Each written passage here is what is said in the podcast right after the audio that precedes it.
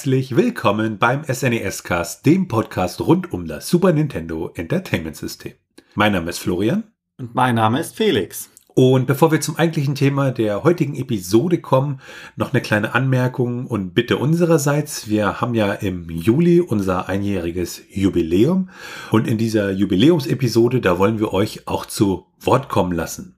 Deshalb suchen wir eure Kommentare und Meinungen zum SNES-Cast oder auch eure Anekdoten, Geschichten und auch wieder Meinungen rund um das Super Nintendo. Da haben wir äh, auf unserer Webseite was eingerichtet. Da könnt ihr dann praktisch eine Aufnahme machen über euer Mikrofon ähm, und könnt dann sozusagen in dieser Jubiläumsepisode vom Podcast ja mit auftauchen.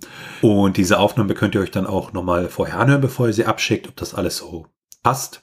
Ja, wir werden das verlinken und es ist aber auch zu finden über den Menüpunkt Unterstützung und dort über den Punkt Jubiläumsepisode auf snescast.de. Dann kommen wir zum heutigen Thema, dem Spiel Jimmy Connors Pro Tennis Tour. Dabei handelt es sich um ein ein- bzw. zwei-Spieler-Sportspiel auf dem SNES und entwickelt wurde das Ganze von Blue Byte sowie später dann veröffentlicht durch die Firma Ubisoft. Kommen wir zur Geschichte. Ja, und da schauen wir uns erstmal die Geschichte von Blue Byte an. Blue Byte ist ja so ja allgemein dafür bekannt, dass sie die Siedler gemacht haben. Und ähm, ja, gegründet wurde die Firma 1988 von Thomas Herzler und Lothar Schmidt. Und neben den Siedlern haben sie dann unter anderem auch die Anno-Serie gemacht. Und damals haben sie das Ganze halt gestartet mit ja 10.000 deutschen Mark, wie es so schön heißt, die sie sich halt geborgt haben und haben sich dann ein Büro aufgemacht und haben dann damit angefangen. Und das erste Spiel, was sie dann damals veröffentlicht haben, war die Tennissimulation Great Courts. Und wie das dann mit ja, dem Jimmy Connors Pro Tennis Tour Spiel zusammenhängt, das werden wir uns nachher genauer angucken. Wofür sie in ihrer Frühzeit bekannt waren und wo es auch sehr viele eingefleischte Fans gab, ist die Battle Eyes Serie, so eine Art ja, rundenbasiertes Strategiespiel. Und danach haben sie dann angefangen mit Die Siedler. Ja, im neuen Millennium dann, ähm, 2001, wurde Blue Byte dann gekauft von Ubisoft, halt weil sie halt die Siedler und Anno haben wollten.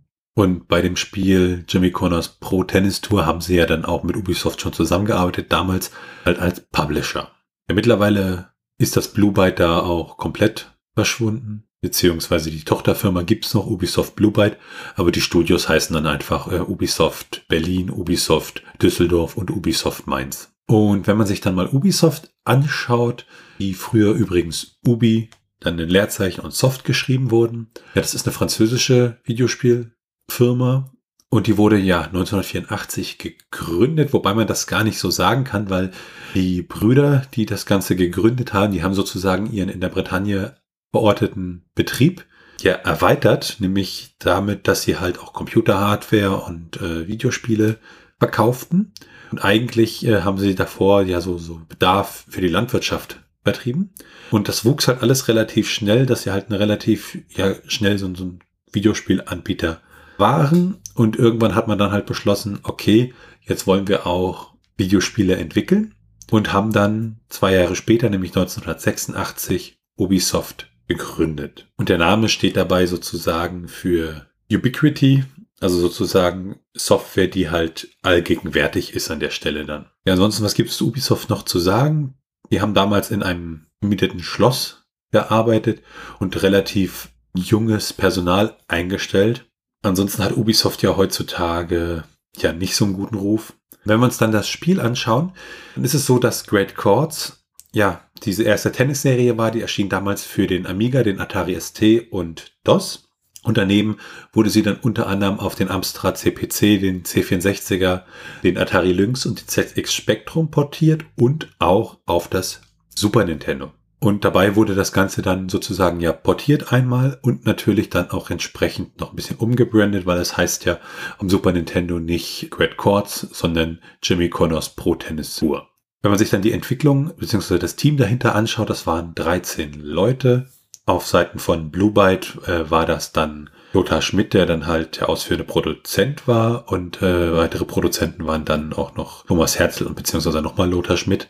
Und ähm, für die Programmierung war Thomas Häuser verantwortlich und für die Musik Roger Göde. Und die Programmierung der Musik, da hat sich Simon J. Hardy Francis um gekümmert. Die Grafik, beziehungsweise für die Grafik verantwortlich, äh, war Thorsten Kneisel. Ja, und bei Ubisoft gab es dann noch einige Leute, die das Spiel getestet haben und sich ums Marketing entsprechend gekümmert haben. Ja, veröffentlicht wurde das Ganze dann in Nordamerika 1992. Zum Vergleich, das Ursprungsspiel erschien ja 1989, wovon sich dann die Portierung abgeleitet hat. Und in Japan wurde das Ganze dann im Oktober 1993 veröffentlicht und hier in Europa im Oktober 1994, also nochmal ein ganzes Jahr später. Ja, jetzt ist es ja so, dass ähm, wenn man sich dann das Veröffentlichungsdatum anschaut, so 92 als frühestes Datum, dann ist das mittlerweile ja fast 30 Jahre her. Und das ist natürlich dann ein bisschen gut nochmal einzusteigen in den Hintergrund, nämlich wer ist eigentlich Jimmy Connors? Er ist einer derjenigen Sportler, die auf ihren Sport, in dem Fall hier jetzt Tennis, wirklich einen großen Einfluss hatten. Und er wurde am 2. September 1952 in Illinois geboren, also in den USA. Er war ein Profi-Tennisspieler und sein letztes Tennismatch hat er dann mit 43 Jahren beendet, was für einen Sportler in diesem Bereich doch recht lang ist. Grundsätzlich hatte er ein umstrittenes Verhalten sowohl auf dem Tennisplatz als auch neben dem Tennisplatz. Um da ein paar Beispiele für sein ja, regelwidriges bzw. umstrittenes Verhalten zu nennen, er verweigerte unter anderem den Eintritt in die neu gegründete Spielervereinigung ATP. Er ließ auch wichtige Saisonturniere aus und spielte stattdessen auf einem Turnier seines Managers, das er dann eingerichtet hat, also der Manager. Und er hatte auch die Eigenart, das Publikum gegen seine Gegner aufzuwiegeln und zum Teil beleidigte er Kontrahenten und Schiedsrichter. Wenn man dann ein wenig näher auf seine Karriere schaut, beziehungsweise auf seine Rekorde, die man jetzt im jeweiligen Kontext der Zeit auch sehen muss, weil es gab nach ihm auch Spieler, die zum Teil Rekorde von ihm überboten haben. War er zum Beispiel 159 Wochen lang die Nummer eins auf der Liste. Und das ist die längste ununterbrochene Zeit auf dem ersten Platz in der Geschichte des Herrentennis. Überboten wurde das Ganze dann 2007 von Roger Federer. Insgesamt war er 268 Wochen in der Spitze der Weltrangliste und damit wirklich in den Top 5. Er hat noch den Rekord im Herrentennis inne mit 109 Einzeltiteln. Das ist mehr als jeder andere männliche Tennisspieler bis zum jetzigen Zeitpunkt. Von insgesamt 1557 Spielen, die er in seiner Karriere gespielt hat, hat er 1274 gewonnen. Das wäre eine Siegerquote von etwas über 80 Prozent und von der Spielanzahl her liegt er auf dem ersten Platz, von der Gewinnquote allerdings nur auf dem fünften. Wobei, was heißt nur? Also das ist wirklich schon eine Leistung. Nur im Vergleich dazu. Und ein interessanter Nebenfakt ist noch, dass er die US Open auf unterschiedlichen Tennisplätzen beziehungsweise Untergründen gewonnen hat. Einmal auf Sand, einmal auf dem Hartplatz und einmal auf dem Rasen.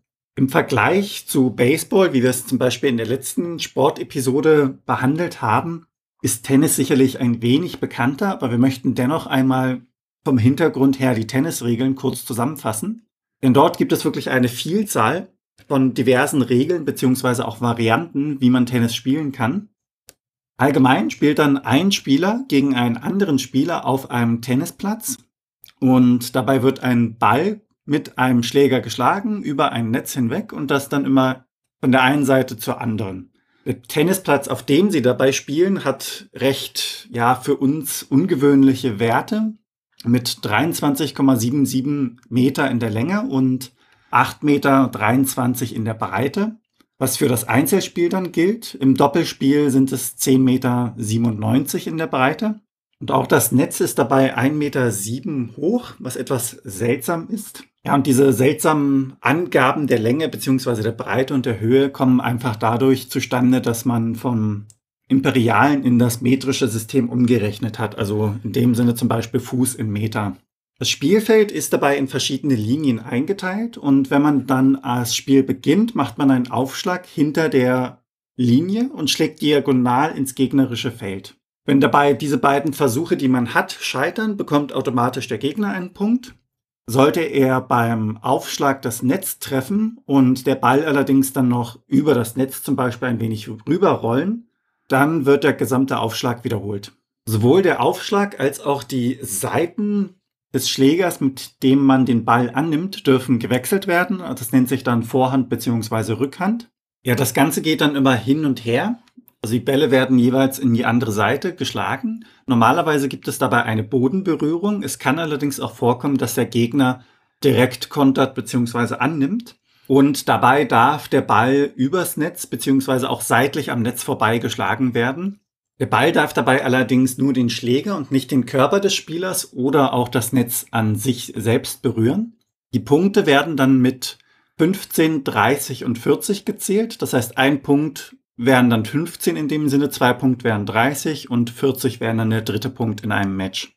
Der vierte Punkt in dem Sinne würde das Spiel dann für den jeweiligen Spieler entscheiden und wichtig dabei ist es, dass er noch zwei Punkte Vorsprung im Gesamten hat, denn der Gegner hat ja durchaus die Chance, das Ganze wieder in einen Gleichstand, in dem Sinne, der hier als Einstand bezeichnet wird, umzuwandeln. Wenn man dann zum Beispiel einen Punktestand, also einen Einstand von 40 zu 40 hat, dann wird nicht weitergezählt, sondern es wird als Vorteil bezeichnet, wenn ein Spieler dann in Führung liegt. Und wie gesagt, man muss zwei Punkte dann Vorsprung haben, um das Spiel zu gewinnen. Ansonsten wird das Spiel so lange weitergespielt, bis man zu diesem Punkt kommt. Grundsätzlich wird meistens mit zwei Gewinnsätzen gespielt, in größeren Turnieren auch drei. An der Seite des Netzes sitzt dann normalerweise der Schiedsrichter auf einem höher gelegenen Stuhl dieser wird von diversen Linienrichtern unterstützt und diese zeigen dann durch Handbewegungen zum Beispiel an, ob der Ball innerhalb der Feldmarkierung aufkam oder außerhalb der Feldmarkierung. Allerdings kann er diese Linienrichter als gewissermaßen Hauptschiedsrichter auch überstimmen.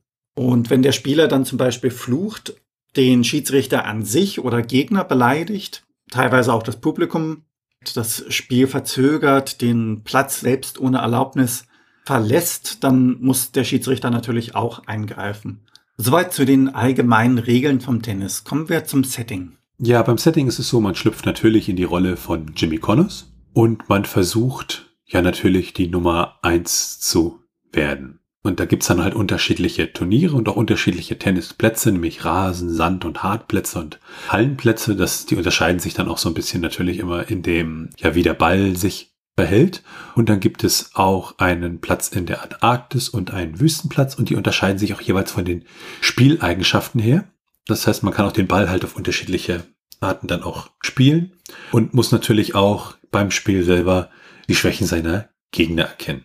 Und dann gibt es im Spiel auch unterschiedliche Schwierigkeitsstufen und das muss natürlich auch alles ja entsprechend bewältigt werden. Hat man das Ganze dann im Einzelspiel durch, dann kann man das Ganze dann doppelt wiederholen in den unterschiedlichen Konfigurationen. Und damit werfen wir einen Blick auf das Gameplay. Wenn man das Spiel startet, begrüßt dann zuerst der Titel und das Blue Byte Logo zusammen.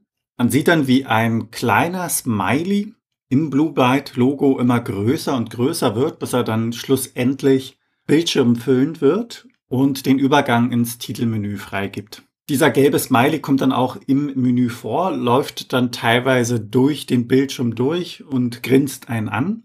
Wenn man wartet, sieht man Demo-Szenen aus dem Spiel.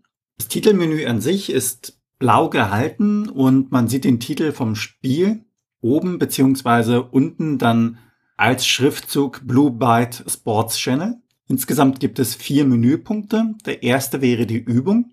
Und wenn man diese startet, muss man zuerst einen Tennisplatz auswählen, also in dem Sinne den Bodenbelag. Die Anzahl der Spiele und die Sätze lassen sich einstellen. Man kann dabei auswählen zwischen einem Einzelspiel, also dass der Spieler gegen die KI spielt. Man kann aber auch das Einzel im 1 versus 1 gegen einen anderen menschlichen Spieler spielen. Das gleiche kann man dann im Doppel auswählen. Oder man kann die KI gegen sich selbst spielen lassen. Anschließend kommt man zur Spielerauswahl. Man wählt sich dann einen Spieler aus und bestimmt, ob man die einfache Steuerung oder die komplette Steuerung haben möchte. Das gleiche macht man dann mit der KI und wählt deren Schwierigkeit aus. Das Spielfeld wird in einer 2D-Perspektive dargestellt und liegt dabei vor einem in einer Variante, dass der Spieler unten steht, beginnt und der obere Spieler dann der Gegner ist. Das Ganze wechselt allerdings auch. Und Wenn man den Aufschlag beginnt, wirft man den Ball hoch. Man sieht dann einen kleinen Ring. Dieser kann bewegt werden und zeigt an, wohin man den Ball spielen möchte. Ein paar Schritte vorher konnte man ja wählen, ob man zwischen der einfachen und der kompletten Steuerung wechseln möchte.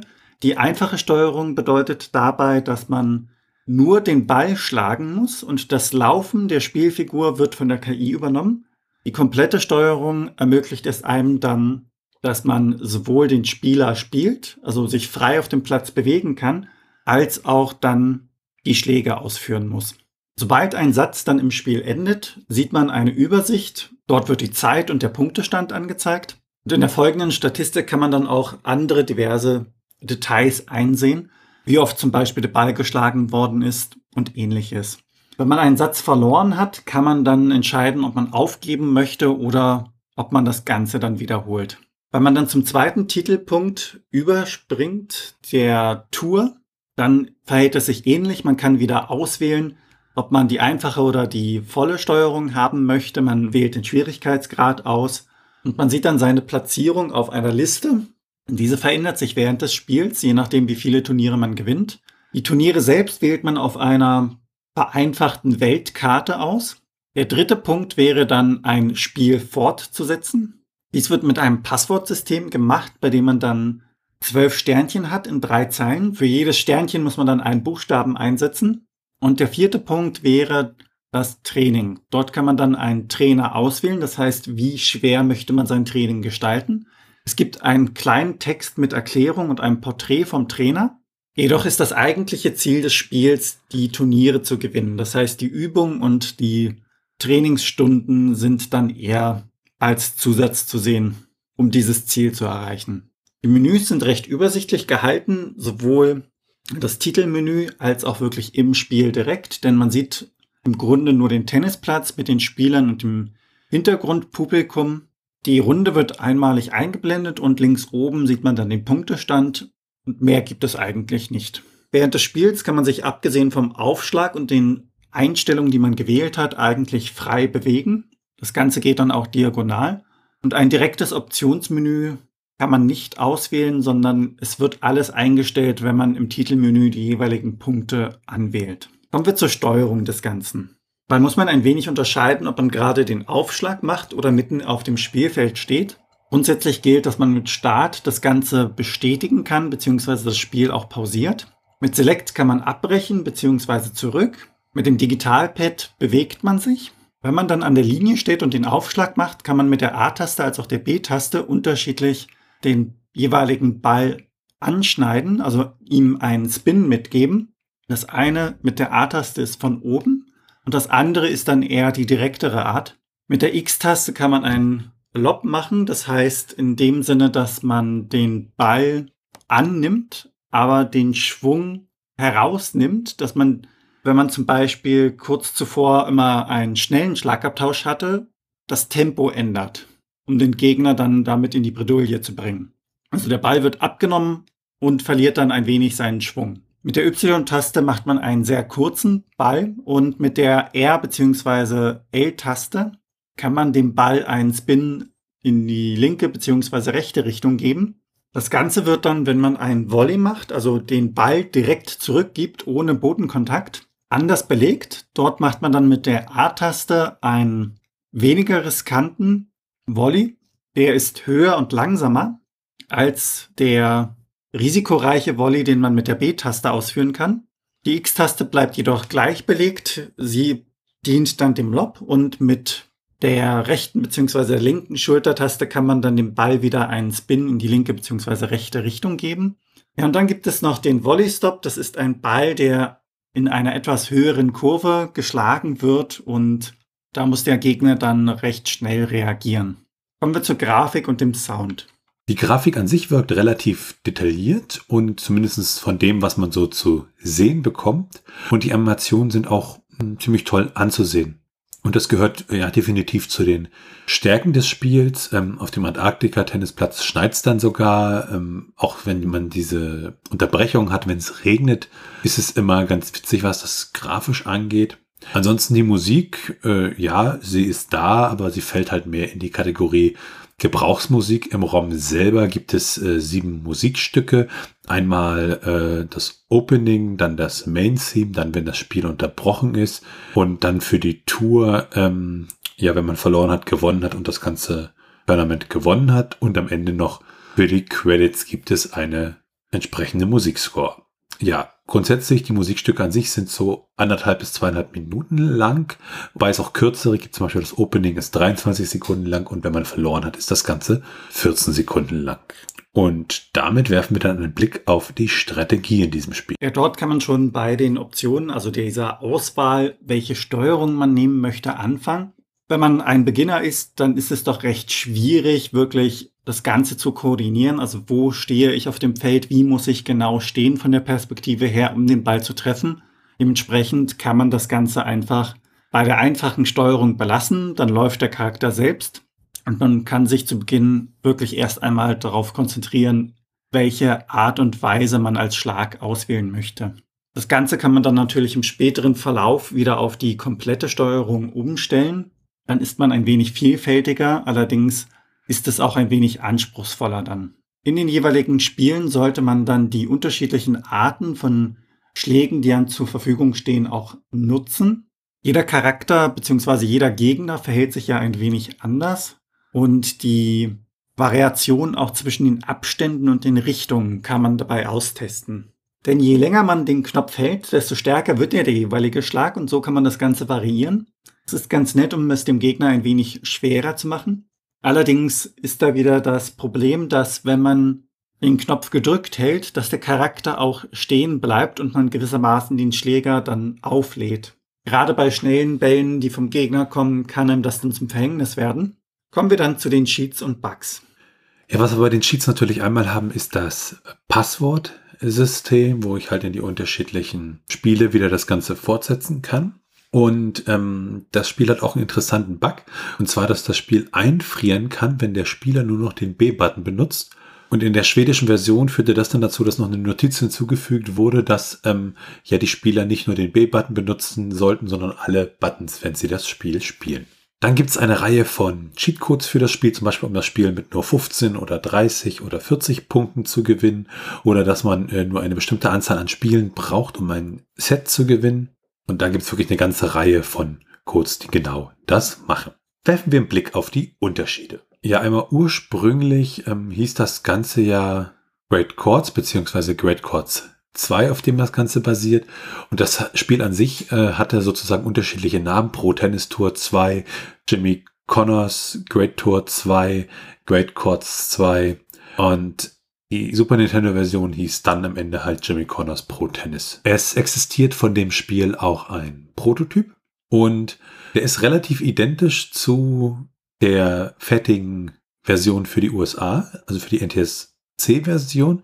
Wenn man das mal so vergleicht, dann sieht man, dass es sich wahrscheinlich um eine ja prototypische deutsche Übersetzung handelt, die halt auf der amerikanischen US-Version des Spiels basiert hat und die sozusagen schon mal benutzt wurde, um das Spiel entsprechend zu lokalisieren, bevor die US-Version komplett fertig war an der Stelle. Und damit werfen wir dann auch einen Blick auf die technischen Daten. Wir schauen uns ja immer das ROM an, wir schauen in das ROM hinein. Und das ist ja auch so, dass im ROM selber ist halt so eine Art Header definiert, der halt bestimmte Parameter des ROMs definiert und was die Spieleentwickler da auch wirklich eintragen müssen, sonst hat Nintendo das Spiel halt nicht, ja, freigegeben. Und bei Jimmy Connors Pro Tennis Tour handelt es sich um ein 4 Mbit ROM, also ein relativ kleines ROM und um ein Slow ROM mit einer Zugriffszeit von 200 Nanosekunden. Es ist ein ganz normales ROM, also wir haben keinen SRAM und keine Pufferbatterie drin und deshalb ja auch das Passwortsystem. Der interne Titel ist Jimmy Connors Tennis, alles komplett groß geschrieben. In den jeweiligen Versionen ist das immer der gleiche Titel. Und damit richtet sich unser Blick dann zu den Portierungen und den Nachfolgern. Basieren tut das Ganze ja sozusagen auf der Great Chords Serie von Blue Byte. Und das Jimmy Connors Pro Tennis Tour sollte auch für den Atari Jaguar äh, veröffentlicht werden, wurde auch angekündigt im November 1993, aber wurde dann schlussendlich ja doch nicht veröffentlicht, diese Portierung. Grundsätzlich, die Serie an sich verkaufte sich relativ gut mit 500.000 Stück, sodass auch halt entsprechende Fortsetzungen erschienen. Und wenn man sich die Serie mal anschaut, dann haben wir einmal ja Pro Tennis Tour 1989 für den Amiga Amstrad CPC, den Atari ST, den Commodore 64, DOS, ZX Spectrum. Und dann haben wir Jimmy Connors Pro Tennis Tour 1991 für den Amiga, den Atari ST und DOS. Und dann das, was wir für Super Nintendo haben, 1992 auch wieder Jimmy Connors Pro Tennis Tour, ja für Super Nintendo. Und ja, am Ende gab es dann noch für Windows Game Net Match 1998. Damit kommen wir zu unserer Trivia-Sektion. Wenn man sich die Preise des Spiels heutzutage anschaut, dann sind die wie augenscheinlich alle Sportspiele doch recht günstig. In Deutschland bekommt man die Cartridge lose für etwas über 4 Euro. Wenn man das Ganze komplett in der Box haben möchte, zahlt man ein wenig mehr mit knapp 6 Euro. Und in den USA sind die Preisspannen doch ein wenig größer. Dort bekommt man die Cartridge für rund 10 US-Dollar, währenddessen man die komplett in Box Edition für das Doppelte knapp bekommt, also 20 US-Dollar. ROM-Hacks konnten wir leider für dieses Spiel nicht entdecken. Kommen wir daher zu den Retro-Achievements. Achievements sind ja allgemeine kleine Belohnungen für den Spieler, die man unter anderem von der Spieleplattform Steam kennt. Sie sollen dem Spieler das Spiel ein wenig versüßen und Retro-Achievements sind dann Achievements für die älteren Spiele, die dann von den jeweiligen Emulatoren unterstützt werden. Insgesamt gibt es hier 35 Stück davon. Das Retro-Achievement Osaka bekommt man, wenn man das Osaka-Turnier gewinnt. Das Wimbledon Open Achievement bekommt man, wenn man das Wimbledon Open gewinnt. Das Achievement One of Many bekommt man, wenn man in einem Spiel einen Punkt erzielt. Kommen wir zu den Speedruns. Ja, und vielleicht noch mal kurz als Erklärung. Also Speedruns, da geht es halt immer darum, ein Spiel möglichst schnell durchzuspielen und zwar auch unter Ausnutzung von Bugs und Glitches etc. Und bei Jimmy Connors Pro Tennis Tour gibt es da einmal zwei Kategorien, nämlich einmal am schnellsten 100 Punkte zu bekommen, einmal im Amateur Schwierigkeitsgrad und einmal im Intermediate Schwierigkeitsgrad. Im Amateur Schwierigkeitsgrad liegt der Rekord dort bei 32 Minuten und 40 Sekunden und im Intermediate Schwierigkeitsgrad, also der ja etwas schwerer ist als Amateur, liegt der Rekord bei 25 Minuten und 52 Sekunden. Wobei es jeweils nur einen Rekord dort immer gibt. Also ja, Aufruf an die Community, Randa, da könnte man wahrscheinlich noch ein bisschen was an den Zeiten drehen und sich dann auch in der Speedrun-Hitliste verewigen. Und bevor es zu den Bewertungen geht, schauen wir uns noch das Handbuch an. Wenn man so das Handbuch dann so vor sich liegen hat, dann zeigt die Titel Seite des Handbuchs ähm, Jimmy Connor so mitten im Schlag. Das Handbuch an sich besteht aus 22 Seiten und gliedert sich in die Bereiche Steuerung, wo einmal die Easy und die Full Control, also die einfache und die ja, komplexe, vollständige Steuerung erklärt wird. Sie erklären das Hauptmenü mit den einzelnen Modi im Handbuch und auch die Spieler und die entsprechenden Tennisplätze. Es ist ziemlich ausführlich und ähm, man sieht auch am Rand immer so äh, ja, Tennisschläger und Bälle. Und das Ganze wird auch entsprechend mit ähm, ja, Screenshots aus dem Spiel untermalt. Und es gibt dann auch ein Glossar der Tennisbegriffe, also die dann halt entsprechend ja erklärt werden im Handbuch. Das ist auch nochmal ganz interessant, was das Handbuch angeht. Wenn wir uns dann die Bewertung anschauen, die sind eigentlich alle ziemlich, ziemlich gut. Also wir haben da zum Beispiel von der Total im Mai 1993 95 Punkte vergeben und die Total hat gesagt, nette Musik und interessante Statistiken runden das Ganze angenehm ab. Kernige Computerspiele, zwei Steuermethoden sowie drei Schwierigkeitsgrade geben dem Programm die letzte Würze, sodass Blue Bytes erstes Super NES-Spiel Super Tennis aus dem Hause Nintendo mehr als nur in den Schatten stellt. Die Computer- und Videogames hat im März 1993 93 Punkte vergeben und hat gesagt, Jimmy Connors might not be as immediately playable as Super Tennis, but there far more mileage in it. If you want a real challenge, buy this game now. It serves up what is the best tennis game on the SNES. E auch die Megafan hat im Januar 1993 91 Punkte vergeben, also auch eine sehr gute Bewertung und hat dazu gesagt, angesichts dieser Simulation, so muss man es nennen, hat die Referent Super Tennis ausgespielt. Jimmy Connors Tennis ist in jeglicher Hinsicht eine Klasse besser. Die Grafik weist keine Ruckeleien auf und bietet dem Spieler detaillierte Animation. Und die schlechteste Bewertung, die wir gefunden haben, war von der Enforce aus dem Januar 1993. Die haben 70 Punkte vergeben und haben gesagt, All in all, an amusing tennis game with plenty of options let down by the control system, which are at times a bit tricky. Ja, das Spiel hat auch zumindest in der Amiga-Version ein Award gewonnen, nämlich im Mai 1991 war es auf Platz 42 der All-Time Top 100 Amiga Games. Und damit kommen wir zu unserer Meinung. Ja, ich spiele ja im Moment sehr, sehr viel Nintendo Switch Sports und das spiele ich auch hauptsächlich wegen dem Tennisteil.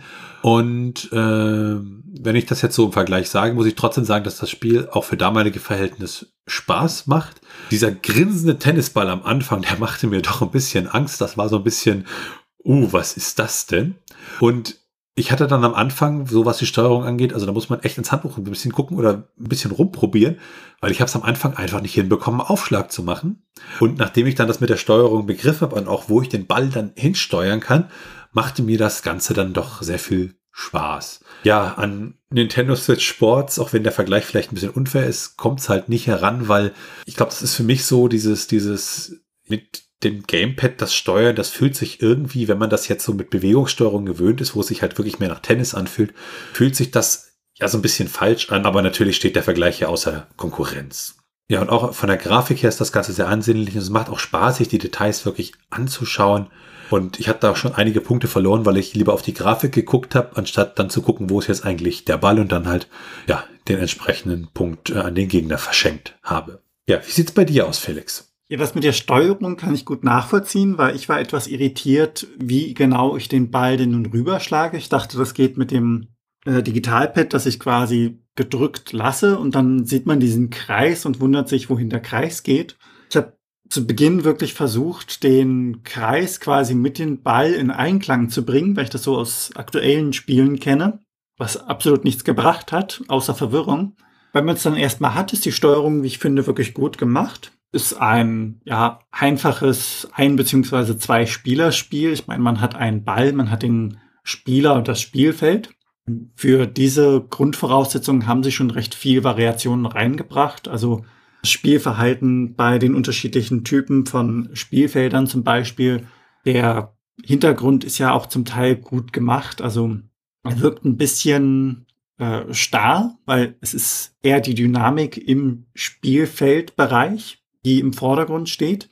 Wenn man sich das hintere dann anschaut, das ist nett gezeichnet, aber wirkt eben wie so ein, so ein Bild, was irgendwo an der Wand sich befindet. Zum Teil wird das ja dann noch mit Sound hinterlegt, also die Punkteansagen zum Beispiel oder das Klatschen des Publikums. Für mein Gehör war das ein bisschen irritierend, weil man das einfach nicht mehr gewöhnt ist. Aber ich denke mal, zu damaliger Zeit war das wirklich schon recht gut von der Qualität her. Und finde es immer wieder erstaunlich, dass das so vom Spielprinzip recht einfach gehalten ist, dass das funktioniert. Also das zieht einen dann doch irgendwie in den Bann. Und damit sind wir am Ende dieser Folge vom SNES Cast. Wenn ihr Fragen, Anmerkungen, Themenvorschläge oder Kritik habt, dann könnt ihr uns gerne eine Mail schreiben an info.snescast.de. Ihr könnt uns auch auf unserer Webseite unter den einzelnen Episoden Kommentare zu diesen hinterlassen. Ansonsten bewertet uns bei Apple Podcasts und anderen Podcast-Portalen. Und natürlich könnt ihr uns auch persönlich empfehlen. Ihr könnt uns auf Steady unterstützen. Da freuen wir uns drüber und es hilft uns, diesen Podcast zu machen und ihr erhaltet dafür das eine oder andere kleinere Benefit. Ja, dann nochmal der Aufruf, wenn ihr uns bei unserer Jubiläumsfolge unterstützen möchtet, dann schaut doch nochmal nach. Wir werden das verlinken. Ansonsten unter Unterstützung Jubiläumsepisode findet ihr den Link, um eure Audionachricht für die Jubiläumsepisode einzureichen. Alles weitere dazu und rund um den Podcast, wie zum Beispiel die Links zu unserem Discord-Server, zu unserem Community Hub oder zu unseren Social-Media-Präsenzen auf Mastodon und Twitter, findet ihr unter snescast.de. Tschüssi. Ciao.